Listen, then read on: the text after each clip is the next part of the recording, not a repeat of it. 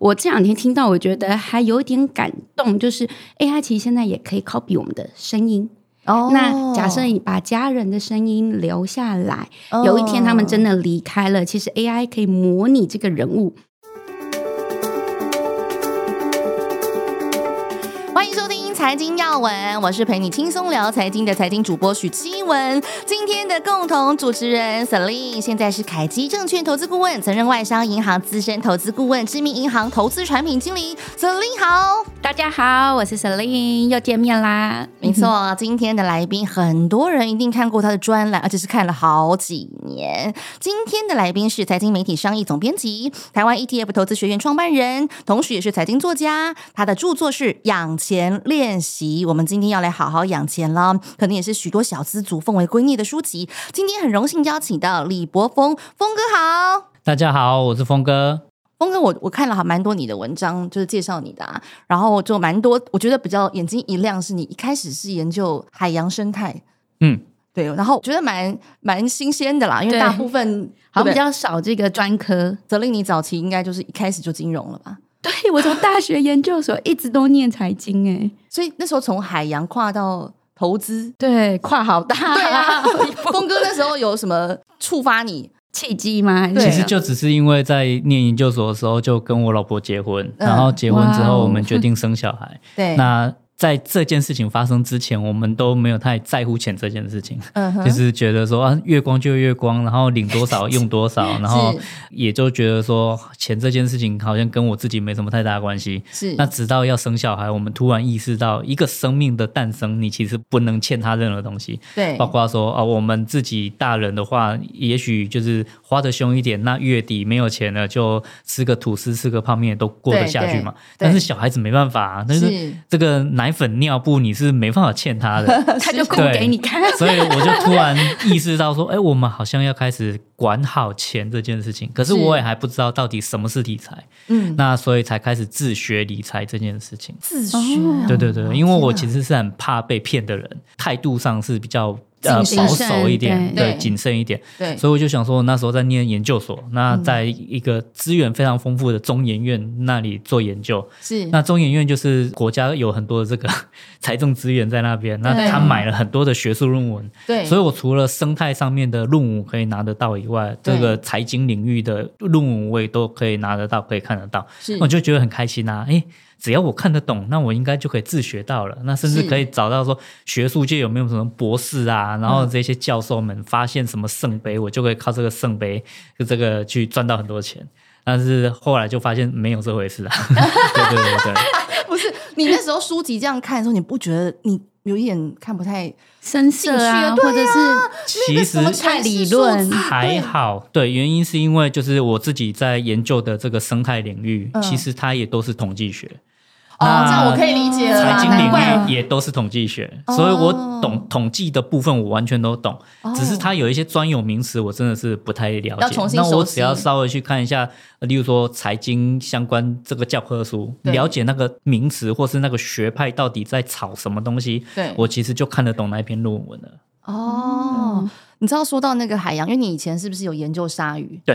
知道我先生之前去哥斯达黎加，他是二零二一年去的，他去一个 Bongo River，然后那里是很多的鲨鱼学家会跑去那边研究鲨鱼。但是我先生跟我说，他其实看完他有点冲 击，问什么？研究鲨太鱼是可怜了吗？呃有还一是点点的残忍，有一点点，因为它就是一组观摩，然后一组捕鱼，那就会放四十个鱼饵。所以峰哥你有看过对不对？嗯就是那个研究过程，他就是放四十个鱼饵下去，然后把鲨鱼，它是公牛鲨，把它钓上来，然后只有十分钟时间，因为它没有水就会死了对嘛。我们我们其实要研究它，所以就赶快量它的身高啊，什么多宽啊，然后就。割它的肉，然后把那个一小小块监就好控了器，对对对，就是追踪器植入它的放到身身体里对，嗯然后就可以把它放下去，然后就可以研究它两年。对，然后我就会觉得，他跟我说他其实那一则他在写的时候也有一点不知道怎么操作，你会觉得画面看起来有点残忍，然后因为你其实公牛鲨的力量很大。所以大家众人把它压住，才有办法把监控器放进去。但是峰哥他把它放进去，他还是有意图，就是说能够对公牛鲨的习性去做研究，对不对对？对对对，那个其实是很重要的，因为我们如果不知道它游到哪里去的话，对我们其实在这个渔业保育政策上面很难对做设定，那其实对他们反而伤害会更大。哦，对，但是在台湾其实说实在没办法做这样的研究， 为什么？我们因为四面台环湾没有样本啊附近的海域其实很多鲨鱼，只是鲨鱼都被抓光嗯了。那在因为呃他台湾们，做鱼翅，对对，是不是呃，也还其是实应该说，台湾的渔民真的很厉害，不管是什么样的渔法，都可以抓到很多鱼。所以你在哦台湾啦、你如果到海边去下水、去游泳、去潜水，你要遇到鲨鱼，那个几率真的很低。对，所以我们跟国外的这个鲨鱼研究方法其实是很不一样的。对国外真的可以跳进海里面，就直接去做这个生态研究，或对是去做这一些调查。对台湾呢，啊，我唯一做鲨鱼研究的方法是去渔港，鱼啊，你不是说看不到不是鲨鱼，抓不到对吗，？因为渔民会帮你抓回来啊。你哦哦在哦岸边已经看不到鲨鱼，因为对已对经被对嗯捕光了，对对对，所以渔民会去比较外海的地方，然后去抓鲨鱼回来。所以是等渔民回来这对样对子。对对对，就等于说渔民在帮我们采样啊，那、他他我们有看到帮你几乎都是死的鲨鱼了，对啊，你你也就你没有意也义不能放生回去、啊，你只能没稍微办法，看一下它它已的经去健康去世状了态对对对对，啊啊，所以对在台湾研究鲨鱼会有点受限其实你只能看到尸体，你没有看到 活的。对对对。啊。你现在还会就是偶尔去看看这些海洋生态的，会啊会啊，因为那本来就是我觉得很有兴趣的东西。嗯，你现在有研究不一样的取向吗？还是呃，你是说鲨鱼的部分吗？还就是在海洋生态的部分？哎，没有没有没有，现在其实就是你已现经在是不是脱太离忙了？了？对对对，就是 有有小孩了，有家庭了，然后有工作了，其实那那部分就比较难兼顾。我我刚才不只是海洋生态，然后刚刚讲中研院生命科学，然后对投资，反正跟研究有关的你都可以研究出来。就是自学啦，因为我只要有兴趣，我就会钻研的很深入这样。所以你你现在研究多年的心得，如果说在股市上以研究来说，你会看哪些数据是你觉得最重要的？其实我不太看数据，或是不太是主动投资的那一个学派，嗯因为嗯嗯就像我刚刚讲的嘛，我看了很多论文，然后我想要找到一个投资圣杯，但是其实学术的研究就告诉我们说，就算你一开始其实有找到一个方法对是可以打败大盘的，对可是只要那个方法被发现之后，它就会失效。那这效个率市场的概念。对，那这个原理 OK 很简单，就是如果你有一个金矿，没有人知道，你就对偷偷的挖，那你就可以挖很久。对可是你只对要把那个金矿的位置跟别人讲，那对所有的人都会冲过去，然后蜂把那拥个而对至。金矿挖光，你你能就挖的你就就很赚赚不少到钱了。所以，例如说，你可以用什么 KD 指小于标二十、大于八十来对去对当一对个指标去对做对这个操作嘛？对那这个大家都广为人知了，它就不对可能有效了。哦所以就是，除非你又找到一个从来没有人知道，然后只有你知道的一种方法，那才、嗯它才会是有效的。可是我们如果讲被动投资，它嗯一样是追踪所谓的大盘，对，它就是大盘是多少，然后哦对你的绩效都是多少。所以每次到了知道跨年的这期间，就很多人开始在预测哦，新一年度的大盘是多少。对那像先前华尔街很知名的投资人，像 Tom Lee，那他的我觉得他蛮有趣，因为我觉得二零二三年比较特别，因为太多种的预测，结果蛮多都预测错误。哦然后对 对2023印象超深刻。 可能二零二二年底那时候的风向不那么清楚，但他就预测准了。他说二零二三年会有百分之二十以上的涨幅，就发生了。那这个人他现在说二零二四年年末会涨到五千两百点的标普五百，所以 Celine 你们也是在 做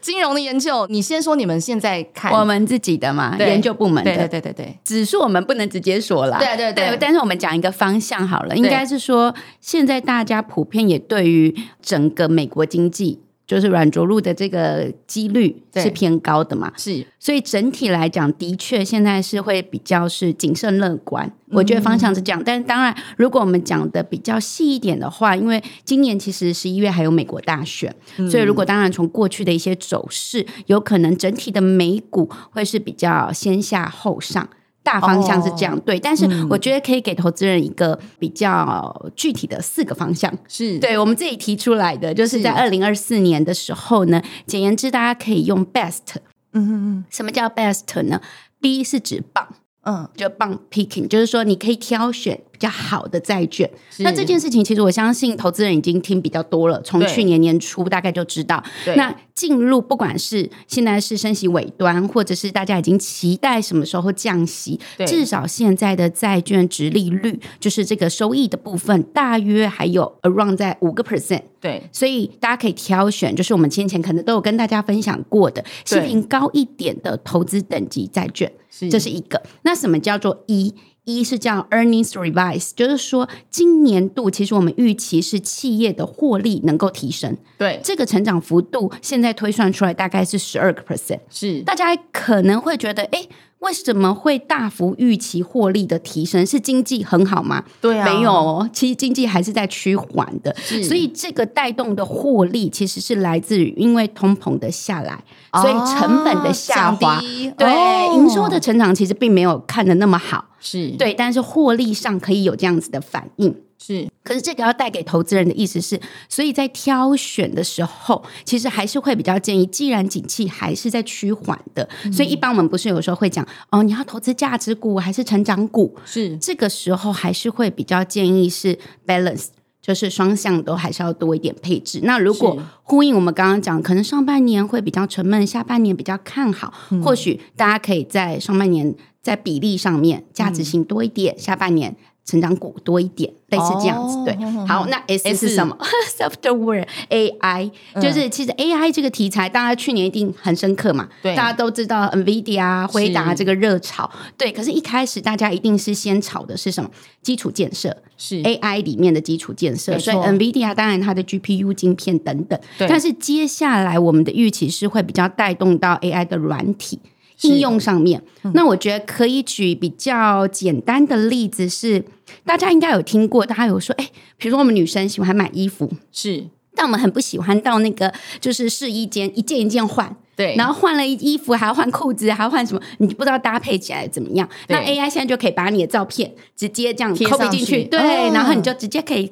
换你自己的衣服啊、裤子在那边换，你就可对以直接看到自己穿起来的样版子。型对，这类似是一个。那另外一个应用是我这两天听到，我觉得还有点感动，就是 AI 其实现在也可以 copy 我们的声音。哦那假设你把家人的声音留下来，哦有一天他们真的的离开了，其实 AI 可以模拟这个人物，对，就是像我们的先人一样跟我们做互动，类似这样。可是大家嗯对就会知道说，其实这个软体的应用未来会是比较广泛的，嗯对，这是一个。所以我们觉得 AI 的这个其实会是延续的，但是只是它的板块会不太一样。是最后一个， 最后一个叫 T 对 T terminal rate。其实这个比较简单来看是大方向，就是终端利率的转向，也就是现在大家大幅预期，哎，美国是不是要降息？其对实除了美国，可能还有欧元区、英国等等。但是这一块，我觉得跟刚刚前面讲的一样，利率在转向的时候，其实是会有波动的，对啊市场还是有波动。虽然觉得软着陆的几率高，但不代表它中间的这个波动是平缓的。是所以整体来讲，就是还是建议大家是整个策略上面，不管刚刚的类股的分散，或者在股债上面，还是比较建议是多元配置。这个大概是我们给投资人在今年几个大方向用 best 来做一个说明分享。对那峰哥，你觉得有这么乐观吗？二零二四年 的，对啊、因为你还是要看大盘嘛。如果是被动投资，你还是要看大趋势的方呃，向。其实我们不太看，哦，真的吗？对，真是的完全啊不看。那你你看了哪些？其就是实你应该会在说，意如果的你是被动投资人，你就是有多少闲钱，你就是把它放进去，然后嗯它随着这个大盘长期稳定成长，这样就好了。因为纪你律你投最资你最终会发现说，你看时机点，但是总没有人能够永远猜对嘛。哦那反而是说什么叫不要做 猜，对，就是什么什么时候是低点？其实你最终会发现，就是越早放进去的钱，其实它就是越低点。嗯，因为之前你可能说，哎，台股上万点已经是历史以来看起来就是高点了嘛。对对对，结果对它就一，对对万、一万二、一万五、一万八。那如果对对你对觉得台股一万点是高点的，你那时候把它卖掉，现在应该会觉得很可惜。嗯所以，呃如果你投资了这个市场或者这个领域，你觉嗯得它就是长期稳定成长的，那你就是早一点把钱放进去，然嗯后一直到你要用钱的时候再把钱领出来用，这样就可以了。所以你的定期定额不会有什么时候你会加码，或停利。加码，如果例如说我再遇到一个二零二零年三月那样的这个股灾的话，我当然会加码。啊但是哦如，果这么出资程度的你才会差吗？ 对对对，不然就是你其实平常你有多少薪水，然后固定的定期定额去投资，其实这样就可以了，嗯啊，停利你也你也还好，不用停利，对因不为用你停你利，钱就领复出来利。嗯也不知道要干嘛嘛，就是除非你除非你确定说啊，我接下来要结婚了，我接下来要买车要买房了，嗯你钱有一个地方可以拿去用，那就是停利是很理所当然的嗯事情，不然你现在觉得说好像股市太高了，嗯你把它卖掉，那会不会继续涨上去？这其实是你如果万一现在把它卖掉，反而损失了接下来对啊参与市场的一个机会，那还不如就不要这么烦恼，因为你就是让它固定的一直涨上去就好了。所以峰哥，你的投资组合里面其实不会有太多很嗯比较积极的操作出来，你反而真的是很纯粹的被动哦。对对对对对对，然后做资产配置、股债配置这样就可以了。你可以举一个那个区间的例子，有没有哪一个区间你回算你的报酬就发现，哎呦，哎真的哦怎么那么被动，其实这个报酬不错、 收益哎率很其实应该说，呃，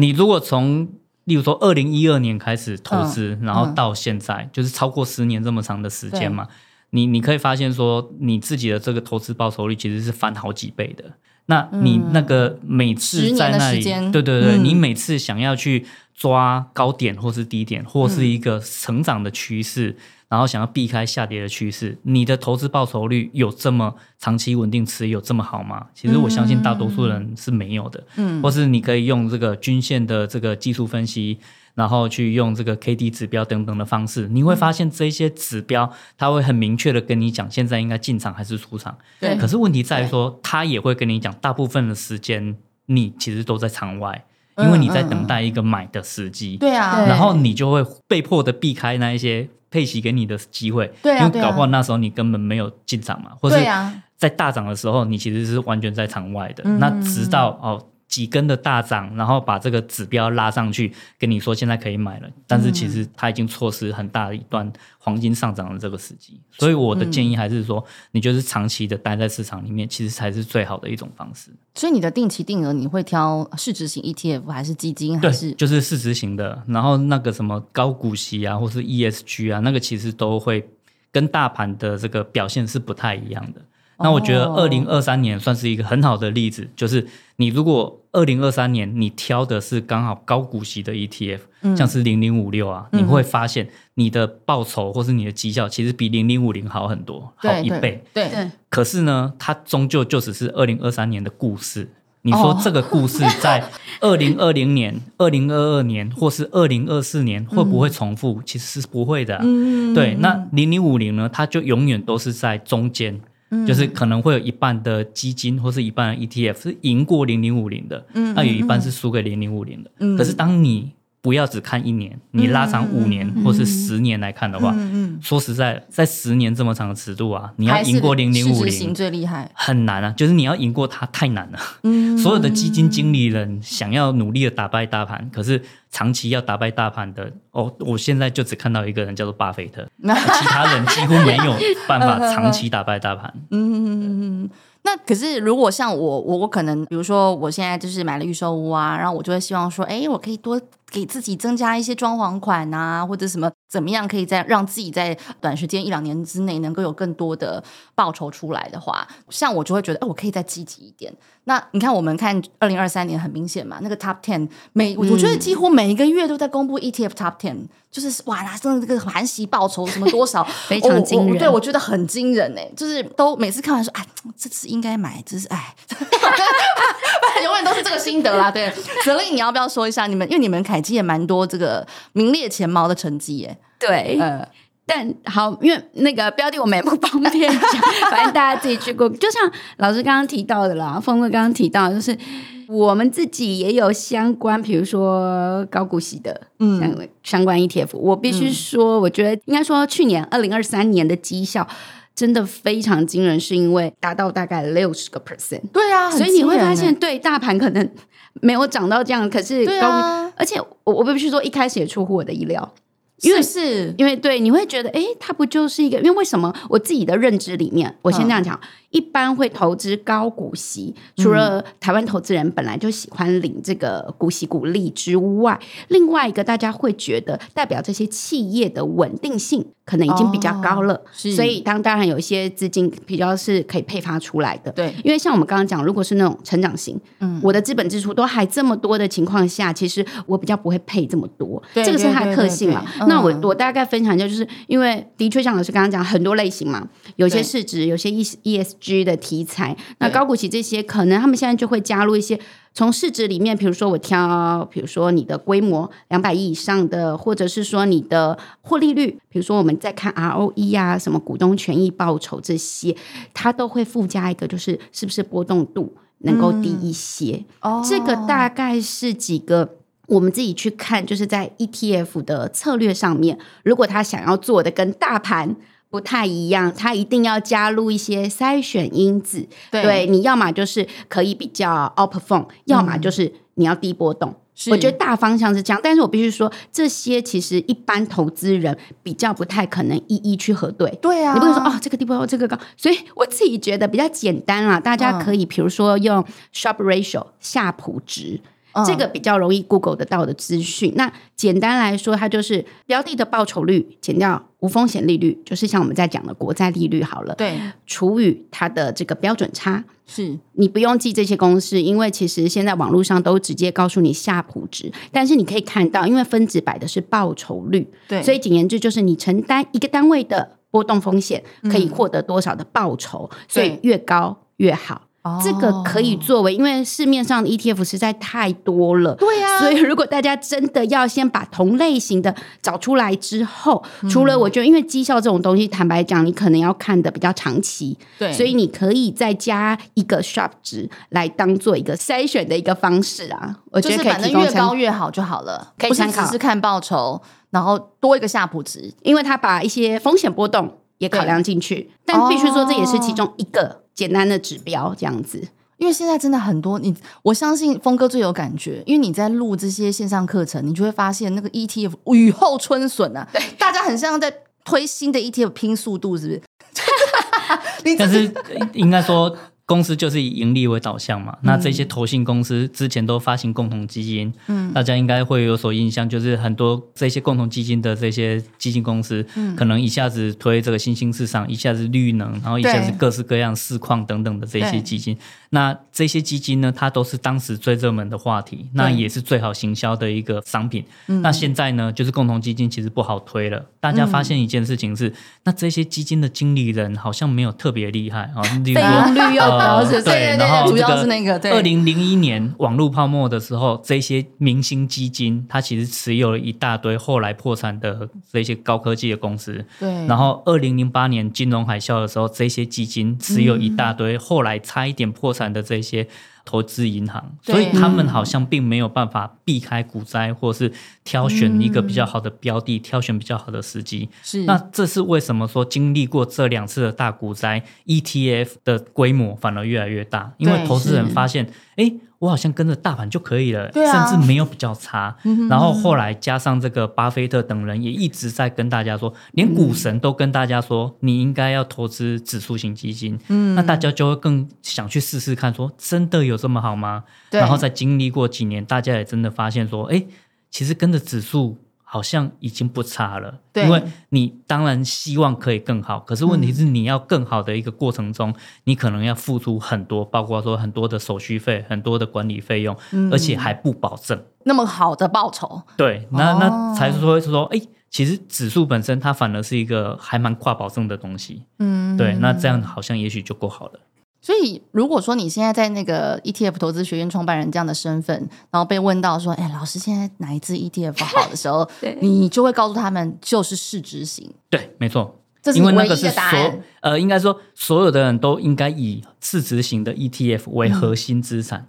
对那当然哦，我们人生需要生活，需要有乐趣，对啊，所以你可以去挑一些你觉得自己很有信心有的。哦，我就是在半导体产业，嗯我觉得半导体接下来会好三年，那我当然可以很简单的透过半导体的这个主题型 ETF 去投资，我觉得这是很合理，因为你的专业在那里，你的判断其实是能够去应用的。嗯，可是如果你对于所有的主题、所有的话题都没有自己独到的看法的话，那倒未必一定要去凑热闹啦。嗯可是我相信凑热闹其实也是一种人生 乐趣，比如说，那现在就是航海股特别的，大家都在对讨论，或者对嗯现在 AI 概念股大家都在讨论。你想要花一点点钱去参与一下，然后去学习一下，我觉得也很很好。但是你不要把自己的主要资产都放进嗯去，因为那有点赌太大，而且你可能根本不知道自己在承担什么样的风险。嗯，所以你也会觉得。呃，有小比这种在产业 ETF，你自己也会看一下，或是选一些你自己觉得有信心的标的吗？会，而且那本身就是一种学习。嗯那那你例现如在说这个，你可以不懂比特币，对，那你可以花个一万块台币去买嗯一点点的比特币，那你买了之后，你就会开始感受到它这个每天波也许五动，趴到十趴的波动 真的嗯你会开始学习，你会开始了解。那我觉得这个其实是最快的一种学习，你不要完全不。不碰，然后嗯你也不要说啊，完全不学，然后就直接这个一百万砸进去，我觉得那又有点赌太大 了。对你就是这个太疯狂了吧？对对对，放一点点钱，然后让自己学到、啊，学到更理解了，那你就会更清楚的去判断说，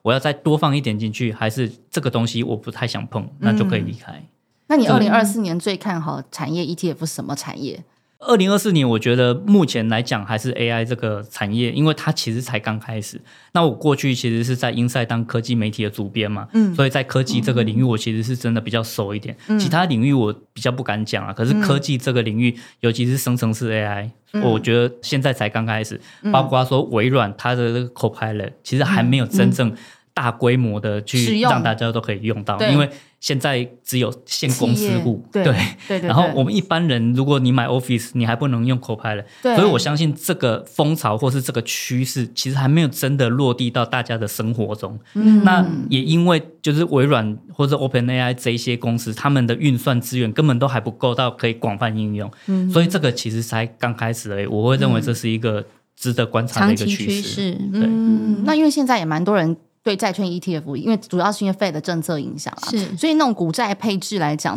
c e l i n e 你觉得股债配置你大概比重，你会建议因为每个人不太一样，但是嗯可以给大家一个简单的，就是、比如说一百法则吧。嗯，那个就是你用你自己的年纪去减。好，那 好，他这样透露一下好了。假设比如说像我大概四十岁，那你一百减掉四十，就代表我大概六成我可以摆在股，然后我四成大概可以摆在债券。那反之，如果我现在已经六十岁了，所以一百减六十是不是剩四十？对我可能股的比重就剩四十、那我就要提高我的债，要到六十。哦，这个是比较当然，因为市面上很多研究报告之前都是讲股六在市，对啊这样子的一个对。可是当然，因为二零二二年之后，也很多学者打枪嘛，对会觉得哎，诶这个讲了那么多年，怎么二零二二年好像失效了？对所以我觉得那个会是一个比较学术上的比例，但是大家一定要依自己。当然还有风险属性各方面，但是如果对嗯你简单来依年纪的话，也蛮合理的。就是我越年轻，当然我能够承受波动越风高险，对对，所以你的股的比例可以高，对但随着我的年纪增加，你就可以把股稍微降，然后把债券稍微往上升，对，哦一百这个法好则，特别的说法、哦蛮简。单的，对啊，嗯，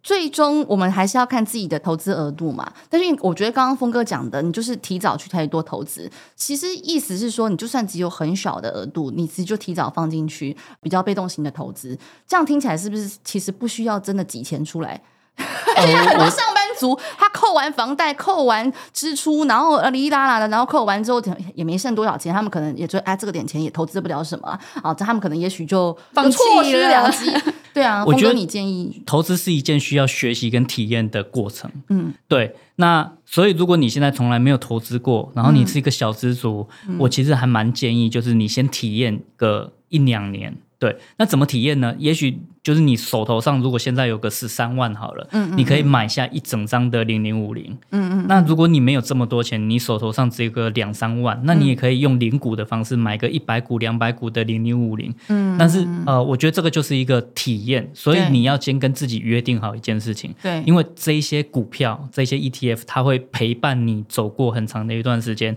你要跟自己约定好，未来十年无论发生任何事情，就算是世界末日，你都不可以把这一些股票卖 掉，世界末日都不可以都不吗？可以。对，就是你说呃这个，你确定？不不管发生什么事情，你都不要卖掉它，因为它是你的学习哦的教材。那你会学到什么事情呢？例如说，你有个一张的台湾五十，嗯，过了一季之后，你可能就会收到配息。对你过去可能从来没有过什么叫做被动收入，对，这时候你会突然领到一笔钱，你不用工作，嗯它就会配息给你，你会觉得好开心哦。啊，这个配的息还要再投资进去吗？也可以，但是重点是，当你体验到有被动收入这件事情的时候，你其实会更有动力，想要更多累积一点钱，再把它放进去。对，那这个其实是我觉得让你养成良好投资习惯的一个开始。你如果从来没有体验过领到配息、领到被动收入这种感觉的时候，你会不知道为什么有投资。哦那同样的，也许经过一年、两年，你会开始体验到这一张台湾五十，它也许涨了一倍。嗯那或是它也许因为股灾腰斩了，嗯，那你就会体会到你自己是一个什么样的心态。有的人在股价腰斩的时候会很兴奋，哈因为哦他会觉得我终于等到一个机会可以捡便宜了，我现在手头上还有个八万块可以再投资进去。是是是，可是有的人会在股票跌个二十 percent 的时候，他就恐慌到睡不着、对睡不啊好。嗯，对那是你就可以知道说，你的风险属性其实你的风险承受度很低，是所以你不应该百分之百持有股票，因为你会受不了，你会在股灾的时候，因为自己的恐慌，把对你的股票在最低点卖掉。对，所以对你对必须要持有一部分的债券来去帮你承担你这个抵消你的波动风险。对对对对，对所以你渐渐会知道说，你应该要有适合的股债配置。嗯如果你没有体验过这些的话，你不论怎么样做，你都不知道自己的风险属性是什么。只有你真的持股，然后经历过一两次的股灾，经历过一两次的大涨大跌，你才会知道说你自己是一个什么样的人。嗯所以任何的投资老师教你都不准，因为他不知道你是一个什么样的人。对只有你自己跟你的 ETF 这一张 ETF 相处过后，他就会教你，你会教会自己怎么样投资才是最适合你这个人的。嗯，我觉得气段问整个 哇哇哇，妹妹把一点讲得好有感情的感 觉，老师好像有圣光哎、